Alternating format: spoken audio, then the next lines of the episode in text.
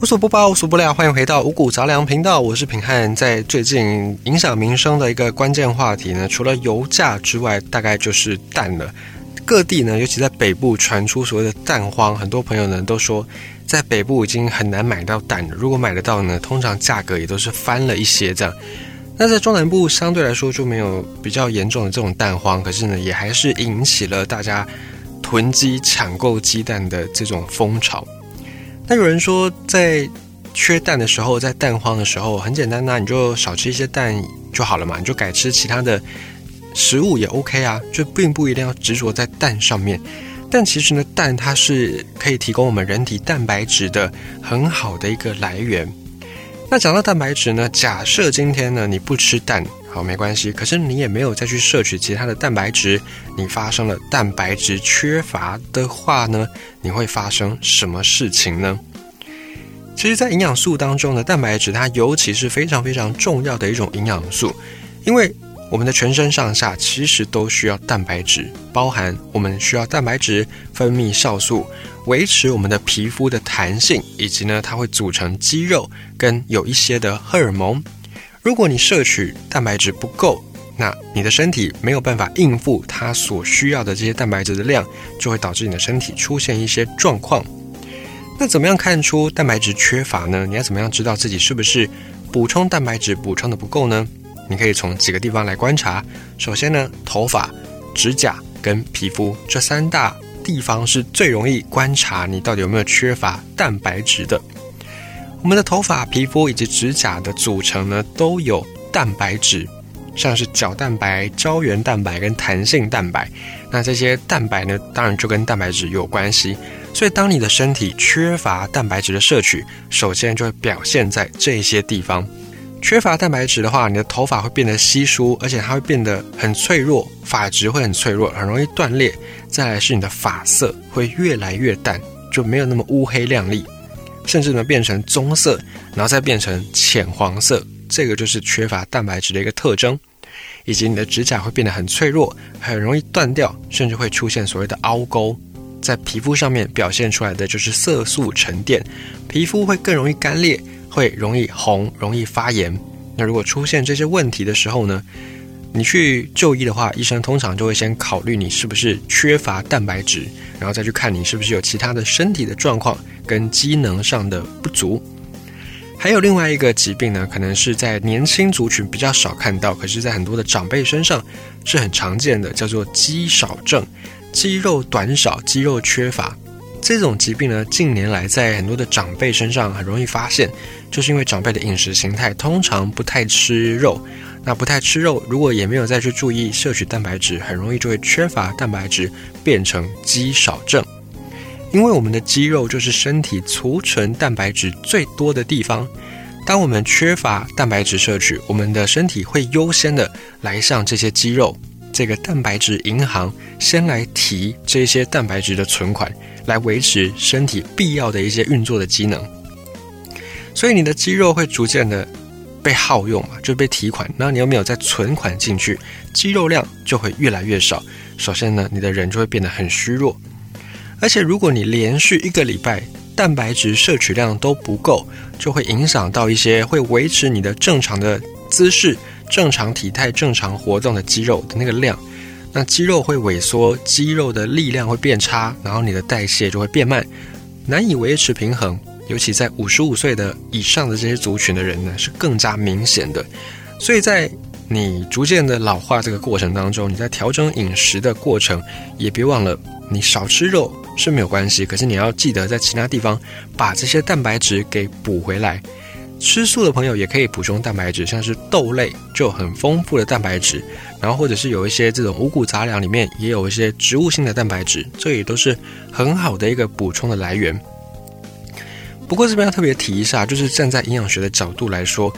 动物性蛋白质它含有一些人体必需的氨基酸，而且是无法自行合成的氨基酸，所以假设呢你没有这个一定要吃素的需求的朋友呢，建议你还是从动物性的。这些食物当中来摄取蛋白质，它的转换效率会比较好。之外呢，它也可以摄取到一些人体必需的、无法自行合成的氨基酸。还有缺乏蛋白质也会造成骨折的机会增加，因为我们的身体在吸收钙质啦，或者是我们的骨头在进行一些新陈代谢的时候，都需要蛋白质来帮忙。如果缺乏蛋白质，你的骨头也会变得脆弱，尤其在女性朋友更年期之后、停经之后，很容易就会出现一些骨折，或者是有骨质疏松的问题。这个时候呢，你适度摄取一些动物性蛋白质，对于减少骨折这件事情是有帮助的。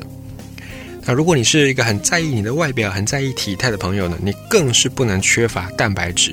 因为缺乏蛋白质会造成你的皮肤浮肿，就是脚啦、小腿啦、肚子啦、手啦这些皮肤呢会水肿、会肿大。因为我们的身体、我们的血管里面的血液，我们的血管里面呢应该要含有大量的这些白蛋白，它会维持血管里面适当的渗透压，就可以把身体里面的水分。其他地方的水分拉到血管里面去，可是如果你缺乏蛋白质，那血液里面这个血蛋白不足，那它的渗透压就会失衡，失衡了，你的水分就拉不进血管里面，它就会储存在你的身体组织，所以你整个人看上去呢就会浮浮肿肿的，甚至呢你的肚子会鼓鼓的，会有腹水，所以这个时候你就可以按按看你的小腿有没有肿肿胀胀的，或者你按下去之后会不会出现一种很明显的凹陷的压痕。如果有的话呢，可能就是你蛋白质缺乏。当然，这个不是唯一的因素，也有可能是你心脏衰竭，或者是肝脏不好，或者是肾功能变差，也会造成水肿。只是呢，我们在讲说，如果你有水肿状况，那你其他的一些身体机能都 OK，那有可能就是因为你缺乏蛋白质。以及在上一集我们讲到的，癌症在我们体内每天都有很多癌细胞嘛，那对抗这些癌细胞的叫做免疫系统。免疫系统要正常运作，同样也是仰赖蛋白质才能够做出抗体。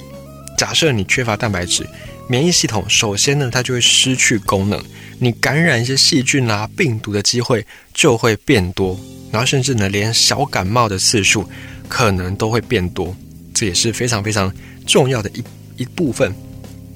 还有伤口愈合也会变慢。因为我们的细胞它是需要有蛋白质的，我们的细胞的组成是需要蛋白质这个元素的。当我们的身体出现伤口，我们需要做出一些足够的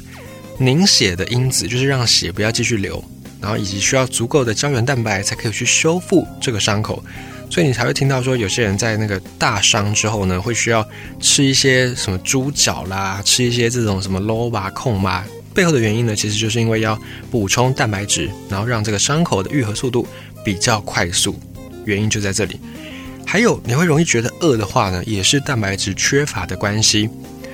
蛋白质在我们的体内，它是一个供给热量很重要的一种来源。那当然，我们现在已经不再像以前的人，很容易就会食物短缺。可是呢，